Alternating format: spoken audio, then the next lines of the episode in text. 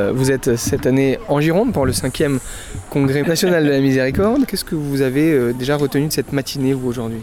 D'abord, une, très belle conférence du cardinal Barbarin et une très belle messe avec le cardinal Ricard. Messe très priante, une assemblée priante, fidèle. Euh, C'était, c'était vraiment beau. Et, c'est assez curieux, je, réagis vraiment à chaud. Euh, le pape nous, invite sans cesse à euh, sortir pour euh, agir la miséricorde, être témoin actif de la miséricorde aux périphéries. Et nous y a exhorté le cardinal Barbarin ce matin. Et en même temps, et les deux ne sont pas contradictoires, au contraire, on avait une grande intériorité.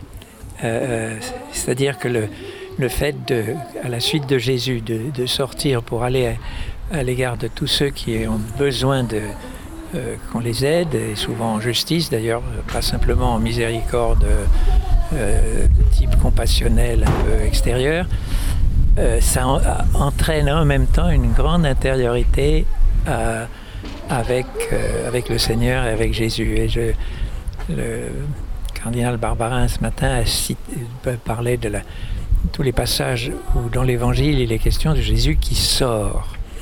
Et donc en, en Marc 1, je crois bien, ou 3, la première journée de Jésus, euh, Jésus sort pour aller dans les, les bourgs et les, et les villages annoncer la bonne nouvelle. Il dit, c'est pour ça que je suis sorti.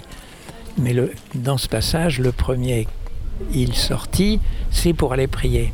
Et donc, les deux aspects, Jésus sort pour prier, Jésus sort pour annoncer la bonne nouvelle et, et, et être attentif aux, euh, aux détresses de, de, tous ces villages environnants.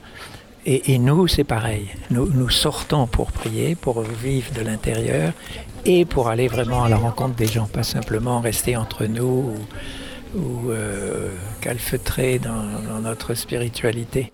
Aujourd'hui, est-ce que vous avez l'impression que l'Église, euh, que les chrétiens commencent à sortir de cette zone de confort? Il y, a, il y a toujours à faire, mais je, je constate que il se fait, il se passe beaucoup de belles choses dans l'Église en France. Vraiment magnifiques, des choses euh, souvent cachées ou discrètes, mais il y a vraiment, vraiment beaucoup de choses.